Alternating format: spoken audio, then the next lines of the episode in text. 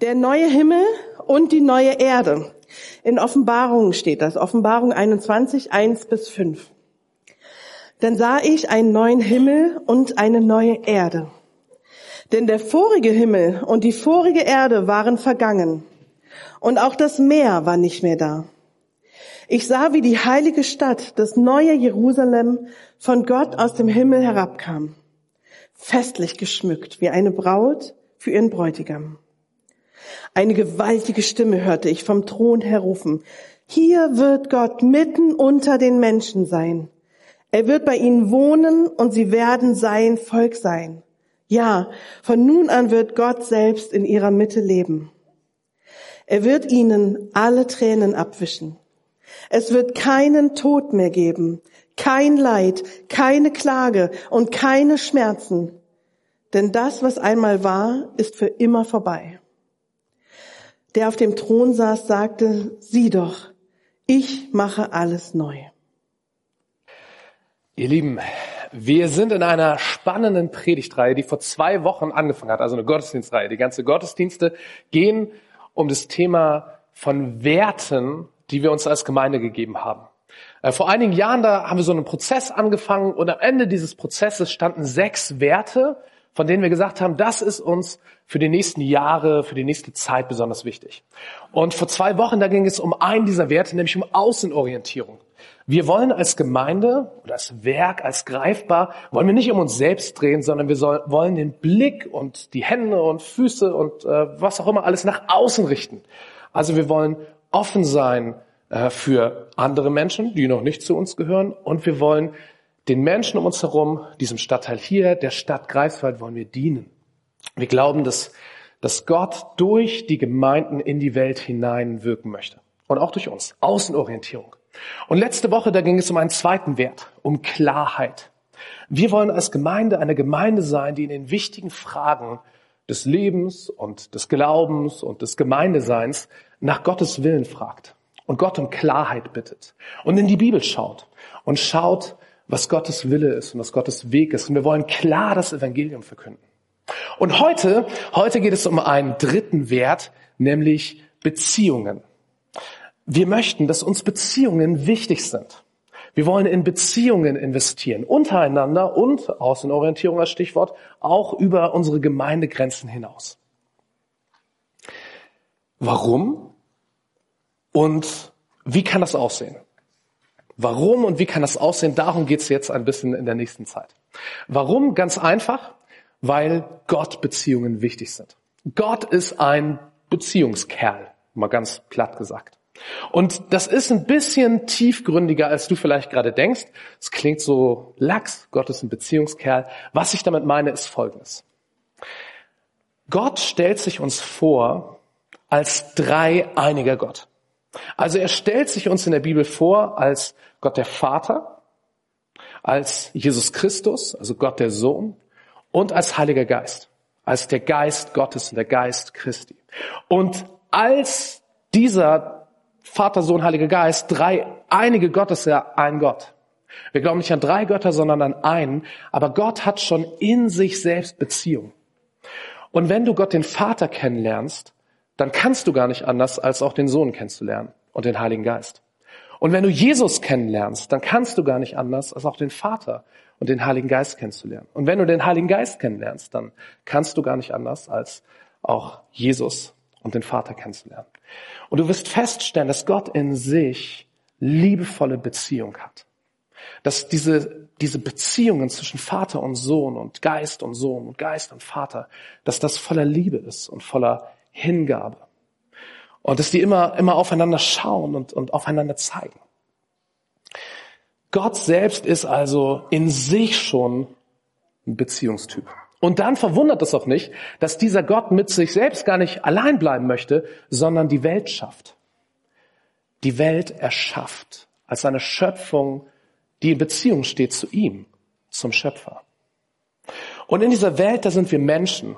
Und in der Bibel steht ganz am Anfang, dass wir Menschen nach dem Ebenbild Gottes geschaffen sind. Also, dass wir von unserem Wesen her das Wesen Gottes widerspiegeln, irgendwie ähnlich sind. Und das zeigt sich daran, dass auch wir Beziehungswesen sind. Und ich würde jetzt etwas total gerne mit euch machen, nämlich ganz an den Anfang zurückgehen und ganz ans Ende vorausgehen und mir das ganz genau mit euch angucken. Aber man hat mir gesagt, ich soll keine 45 Minuten predigen. Und deswegen mache ich das heute auch nicht, sondern ich mache es nur ganz kurz mit euch. Wir gehen kurz zum Anfang zurück. Und das könnt ihr zu Hause in euren Bibeln nachschauen, in den ersten zwei Kapiteln der Bibel. Da geht es darum, wie Gott diese Welt geschaffen hat, ganz am Anfang. Ab hier beginnt das Rauschen. Ich stehe hier. Am Anfang war das Rauschen ähm, wegen der Box. Okay, also am Anfang hat Gott diese Welt geschaffen. Und wir lesen, wie damit der Mensch von Anfang an in einer Beziehung stand, nämlich in der Beziehung zu Gott, zu seinem Schöpfer. Und wir lesen Ihr müsst es, ihr müsst es in Ruhe nachlesen. Aber wir lesen, wie wir als Menschen oder wie der Mensch ähm, in Beziehung stand zu der Welt, die ihn umgab. Wir lesen dort von einem wunderschönen Garten. Und der Mensch hat sich um diesen Garten gekümmert und der Garten hat diesen Menschen ernährt. Und dann lesen wir, wie Gott sagt, es ist nicht gut, dass der Mensch allein ist. Und da sind auch eine Reihe von Tieren, aber auch die sind dem Menschen irgendwie nicht das gegenüber auf Augenhöhe, was er braucht. Und dann lesen wir, wie Gott aus der Seite von diesem ersten Menschen, aus der Rippe, wörtlich steht da Seite. Dieser erste Mensch heißt Adam, das heißt einfach Mensch. Aus der Seite von Adam eine Frau schuf. Eva. Kurze Klammerbemerkung. Die Frau wurde nicht aus der Ferse des Mannes geschaffen, so zum Herabblicken und mit Füßen treten. Also alle Unterdrückung von Frauen, die wir in der Vergangenheit und in der Gegenwart leider haben, die ist nicht in der Schöpfung angelegt. Was Gott in der Schöpfung angelegt hat, ist Mann und Frau Seite an Seite in Unterschiedlichkeit aufeinander bezogen. Und in diesen ersten zwei Kapiteln steht, dass wir Menschen als Mann und Frau Ebenbild Gottes sind. In diesem aufeinander bezogen sein, in dieser Unterschiedlichkeit. Also, wir haben als drittes die Beziehung zueinander zwischen Adam, dem ersten Mann, und Eva, der ersten Frau.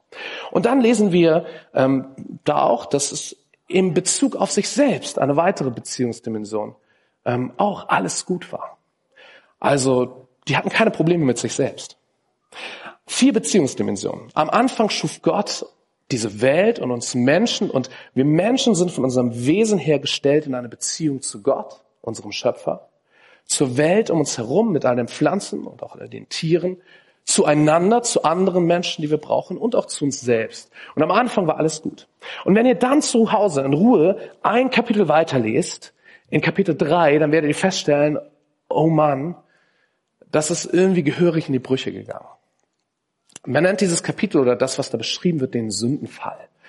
Und was passiert ist, dass in all diesen Beziehungsdimensionen, in diesem ganzen Beziehungsflecht, da kommt Störung rein, da kommt Zerbruch rein. Und es fängt damit an, dass die ersten Menschen Gott ungehorsam werden. Da kommt so eine Schlange, das ist der Teufel. Und der Teufel versucht den Menschen und bringt ihn ab von dem, was Gott ihnen gesagt hat. Es geht um so eine Frucht. Irgendwie hat sich das durchgesetzt, dass das als Apfel irgendwie äh, bildlich dargestellt wird. Im Text steht einfach eine Frucht. Und Gott hatte gesagt, ihr dürft alle Früchte in diesem Garten hier essen, aber von diesem einen Baum, dem Baum der Erkenntnis, davon nicht. Und die Schlange verführt die Menschen, dass sie das eine, das eine einzige, was sie nicht tun dürfen, dass sie das tun. Und damit kommt Zerbruch in die Beziehung des Menschen zu Gott. Und dann lesen wir was Spannendes. Wir lesen, dass der Mensch sich ansah und registrierte, oh Mann, ich bin ja nackt. Und sich schämte. Scham war ein Gefühl, was vorher nicht da war. Und wir sehen, wie in dieser Beziehung zu sich selbst irgendwie was kaputt gegangen ist. Und dann konfrontiert Gott Adam und Eva, die ersten Menschen, mit dem, was sie getan haben. Und es beginnt, dass auch ihre Beziehung zueinander daran kaputt geht. Adam sagt, ich bin nicht schuld, Gott. Das war die Frau da. Sie war das, die übrigens du mir gegeben hast. Die Beziehung geht kaputt. Und wir lesen hier übrigens, dass die Konsequenz, die Folge von diesem Sündenfall ist, dass Männer Frauen unterdrücken. Das ist nicht in Gottes Schöpfungswillen angelegt. Das ist Folge von dem, was wir Sünde nennen. Und dann lesen wir, dass Gott die Menschen aus diesem Garten ausgeschlossen hat und es viel, viel härter wurde für uns Menschen, uns von dem Ackerboden zu ernähren.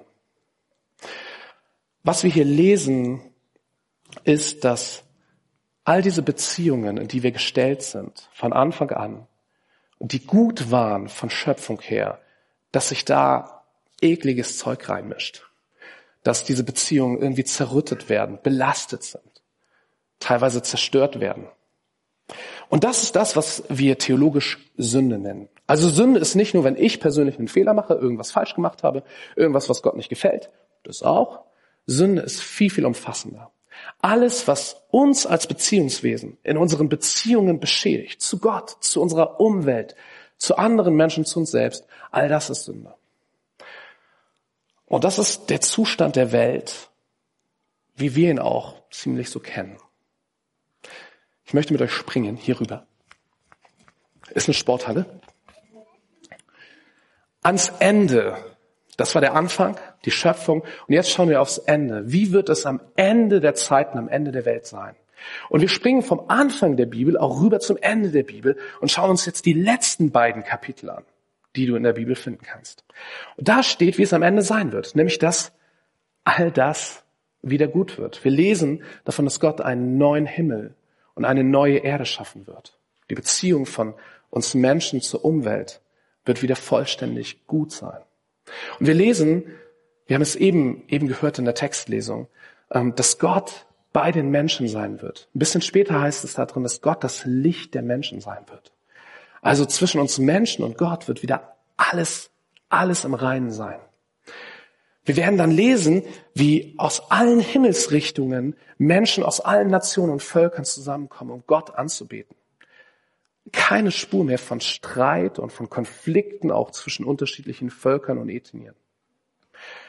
Und es gibt auch kein Anzeichen davon, dass in der Beziehung zu uns selbst irgendwas noch im Argen wäre was dort passiert ist, dass am Ende alles wieder gut wird.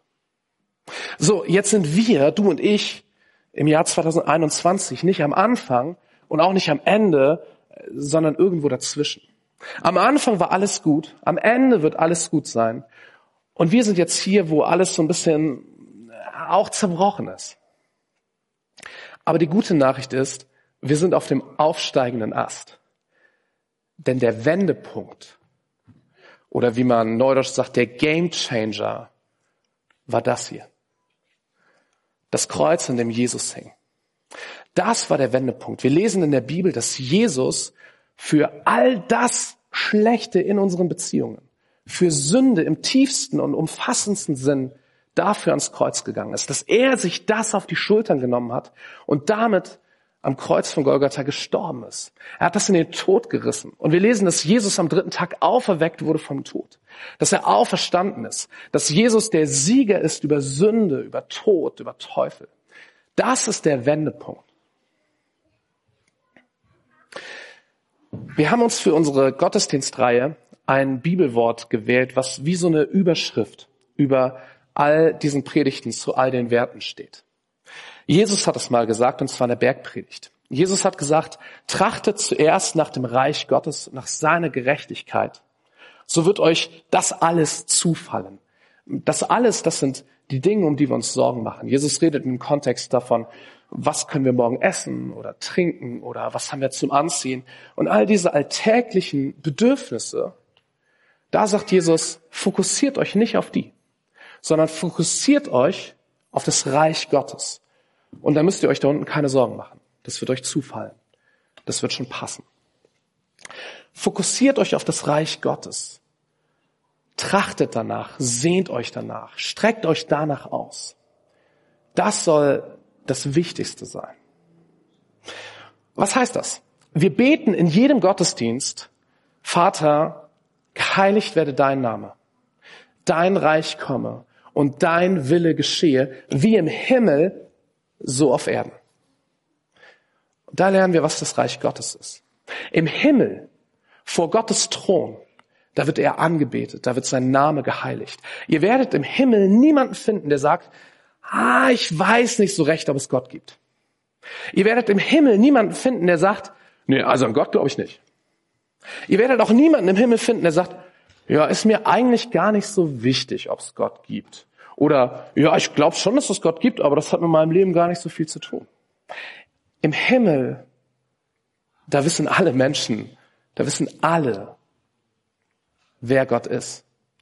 Und sie lernen ihn kennen. Sie haben ihn kennengelernt. Und wenn du Gott kennenlernst, je mehr du ihn kennenlernen wirst, desto mehr wirst du verstehen, wie wunderbar dieser Gott ist. Und desto mehr wirst du ihn lieben lernen und wirst ihn loben und preisen und anbeten. Geheiligt werde dein Name, wie im Himmel so auf Erden. Dein Wille geschehe. Im Himmel, da passiert Gottes Wille. Im Himmel wirst du niemanden finden, der sagt, ja, ist mir gar nicht so wichtig, was Gott will. Oder der sagt, ja, also ich weiß schon ungefähr, was Gott will, aber kümmere mich nicht. Oder ja, ich weiß, was Gott will, aber es fällt mir so schwer, ich krieg's einfach nicht hin. Im Himmel geschieht Gottes Wille.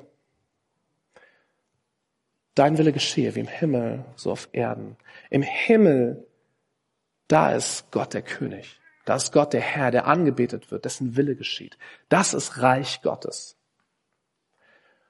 Im Himmel ist kein Platz für Sünde. Im Himmel ist kein Platz äh, für, für Unglaube, für Rebellion Gott gegenüber, für Atheismus. Im Himmel ist kein Platz dafür. Und wir beten wie im Himmel, so auf Erden.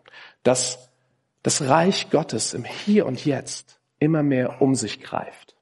Dass das, was im Himmel gilt und was im Himmel passiert, immer mehr auch hier passiert. Hier in Greifswald, hier im Ostseeviertel, in meinem Leben, in deinem Leben, in meiner Familie, in meinem Freundeskreis, an deinem Arbeitsplatz, da wo du deine Freizeit verbringst. Im Jahr 2021 und 2022, wie im Himmel, so im Hier und Jetzt. Ich möchte, ähm, ich möchte euch etwas sagen, euch mit etwas hineinnehmen, was uns als Gemeinde gerade beschäftigt. Ähm, uns als Leitungsteam beschäftigt dieser Gedanke seit einer Reihe von Wochen und wir prüfen ihn beständig. Und wenn du beim äh, letzten Greifbar Goes OV-Treffen, da wo es in diesem Prozess, wo wir als Gemeinde dabei sind, ins Ostseeviertel hineinzugehen und zu gucken, was das bedeutet, wenn du da dabei warst, da hast du ihn dann das erste Mal wahrscheinlich gehört. Der Gedanke ist folgender. Wir prüfen gerade, ob es für uns als Gemeinde so ein, so ein Leitmotiv sein kann, zu sagen, wir wollen nach dem Reich Gottes trachten, in dreifacher Form. Erstens in unseren persönlichen Beziehungen. Jeder und jede von uns. In unseren Beziehungsnetzwerken. Familie, Freundeskreis, Beruf, Nachbarschaft, Arbeitsplatz. Da, wo wir Beziehungen haben, nach dem Reich Gottes zu trachten. Zweitens, wir als Gemeinde mit dem, was wir tun an Programmen und Angeboten und auch Gottesdiensten hier im Ostseeviertel. Und drittens, wir als Gemeinde stadtweit in Greifswald mit anderen Gemeinden zusammen als Leib Christi in Greifswald für ganz Greifswald. Also trachtet nach dem Reich Gottes in den persönlichen Beziehungen, wie als Gemeinde hier im Ostseeviertel und mit anderen Gemeinden zusammen in ganz Greifswald. Das ist ein Gedanke, den wir gerade prüfen. Und wenn ihr dazu Gedanken habt und das mitprüfen wollt, dann kommt auf jemand von uns aus dem Leitungsteam zu und äh, sagt, was euch dazu wichtig ist und beschäftigt. Ich gehe jetzt logischerweise auf das erste ein und überlege, im Schluss der Predigt mit euch, was könnte das heißen, nach dem Reich Gottes zu trachten in unseren persönlichen Beziehungsnetzwerken? Ich glaube, es ist so, wenn wir unsere Beziehungsnetzwerke in Ruhe anschauen, deine Beziehungen in der Familie, in deinem Freundes- und Bekanntenkreis, da wo du wohnst in der Nachbarschaft, am Arbeitsplatz oder da wo du deine Ausbildung machst oder dein Studium, da wo du deine Freizeit verbringst, wenn du dir all diese Beziehungen anguckst, dann wirst du, glaube ich, das hier sehen. Nämlich so eine Mischung aus Gutem und irgendwie Vergifteten. Aus heiler Beziehung und unheilvoller Beziehung. Sowohl was die Beziehung zu Gott angeht, als auch zur Umwelt, als auch zu anderen Menschen, als auch zu sich selbst.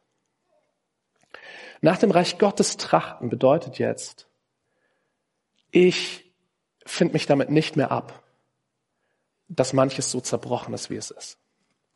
Ich möchte, dass aus dem Schlechten es hin zum Guten wächst. Ich wünsche mir, dass das, was im Himmel gilt, auch mehr und mehr in diesen Beziehungen gilt. Wie im Himmel, so auf Erden, so in diesen Beziehungen. Ich sehe mich danach. Ich sehe mich danach zu sehen, wie kaputte Beziehungen heil werden. Wie zerbrochene Beziehungen wieder in Gang kommen. Wie da, wo, wo Misstrauen ist, Missbrauch ist, wo Verletzungen sind, wo Schuld ist, dass das, dass das gesund wird, dass das sicher wird, dass das heil wird. Ich sehne mich in den Beziehungen, wo ich stehe, mit den Menschen, an die ich gerade denke, nach mehr Reich Gottes da drin. Und ich sehne mich nicht nur danach, sondern ich mache vielleicht auch erste zögerliche Schritte. Vielleicht ängstliche Schritte. Erste Schritte auf jemanden zu, wo seit langer Zeit Funkstille ist. Einen ersten Schritt, dass ich mir, vielleicht ist der erste Schritt, dass ich mir vornehme, jemandem zu vergeben, der mich verletzt hat. Oder ich gehe einen Schritt auf jemanden zu und bitte ihn oder sie um Vergebung für das, was ich falsch gemacht habe. Vielleicht mache ich den ersten Schritt, obwohl ich denke, eigentlich müsstest du erst mal sieben Schritte machen. Erste zögerliche Schritte. Ihr Lieben, ich bin zum Schluss, das ist mein Schlussgedanke, ganz ehrlich.